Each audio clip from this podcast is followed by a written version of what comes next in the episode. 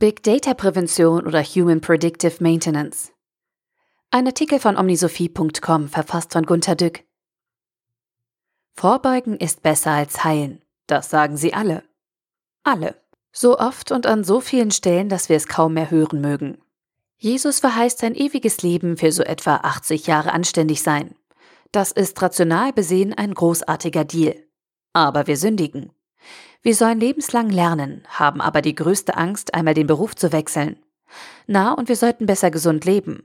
Obst essen, uns bewegen und Kreuzworträtsel lösen. Aber nicht auf dem Tablet, denn dann schleicht nämlich die Demenz in uns hinein. Schlimmer noch, die Rätsel-App kann den Fortschritt unserer Verkalkung messen, wenn wir zum Beispiel vergessen haben, was ein fränkischer Hausflur ist. Dabei ist dieses kurze Wort wohl das bekannteste von Franken überhaupt.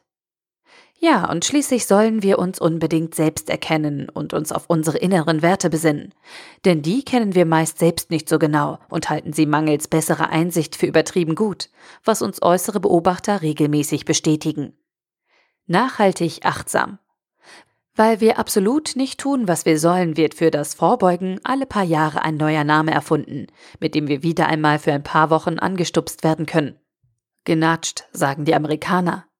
Dieser werbende Dauerwechsel mit immer anderen Schlagworten bringt dann auch letztlich die Religionen zu Fall, die den Nachteil nicht wettmachen können, sich nicht jährlich häuten zu können.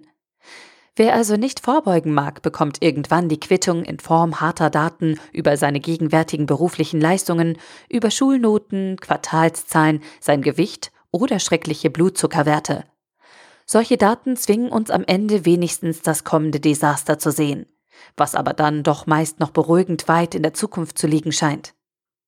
Na, Sie wissen, all das trifft nur auf eine kleine Großmasse von Menschen zu, nicht auf Sie oder äh, mich.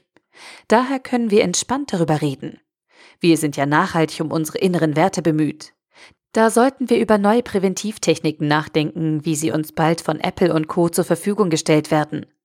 Ich versuche mir das vorzustellen, nachdem ich die Untersuchungswerte meines letzten Checks vor mir liegen habe. Drei Seiten mit komplizierten Werten, die ein Computer aber unbedenklich fand. Ich bin also nicht krank, aber doch schon normal alt. Über Prävention sagen die Daten nichts. Man nutzt nur die darin enthaltenen Warnsignale der Ärzte und offenbar besonders der Pharmaindustrie. Ich stelle mir eigentlich lieber vor, ich hätte einen Chip im Körper, der alle diese Werte nicht alle Jahre erhebt, sondern sie mir über Bluetooth stets aktuell auf mein Smartphone überträgt. Könnte ich da nicht besser vorbeugen? Hätte ein Arzt im Notfall nicht eine tolle Datenbasis für bessere und schnellere Diagnosen? Könnte Big Data nicht ziemlich oft Leben retten? Ich weiß, ich weiß, die Daten verrät man wieder ganz arglos irgendwelchen Apps, bei denen man schnell alle Einblicke in uns freigibt. Ja, schnell akzeptiert, gedrückt und verraten und verkauft. Das ist gefährlich, weiß ich. Aber der Tod droht mir doch auch. Ich bin jetzt in einem solchen Alter, wo das Vorbeugen immer vordringlicher wird, besonders weil es jetzt zu spät ist. Ich stelle mir vor, ich gehe zum Arzt und verlange, er soll mir alle zwei oder vier Wochen meine Daten erheben. Dauervorsorgeuntersuchung. Da kommt bestimmt, zahlt die Kasse nicht, weil sie gesund sind. Aber die Krankenkassen sind doch selbsternannte Gesundheitskassen. Kerngesunde haben hier nichts zu suchen. Schauen Sie ins Wartezimmer, ich muss erst die Kranken behandeln. Aber die Gesunden finanzieren doch eigentlich das ganze System. Sie halten nur die Beitragssätze niedriger, das ist nicht gut für die Gesundheitsindustrie. Sarkasmus beiseite. Per Big Data könnten wir uns besser um uns selbst kümmern, oder? Diese Gedanken kamen mir neulich, als ich eine Mail eines Hausarztes erhielt, der mir von kerngesunden Menschen berichtete, die in seiner Praxis genau das von ihm verlangten, was ich hier gedanklich vorbereiten wollte ihre Daten, mit denen sie als aufgeklärte Gesunde ihr Leben besser gestalten wollten.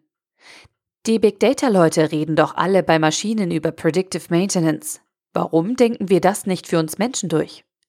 Wächst da eine nachhaltigere Teilgeneration heran? Der Artikel wurde gesprochen von Priya, Vorleserin bei Narando.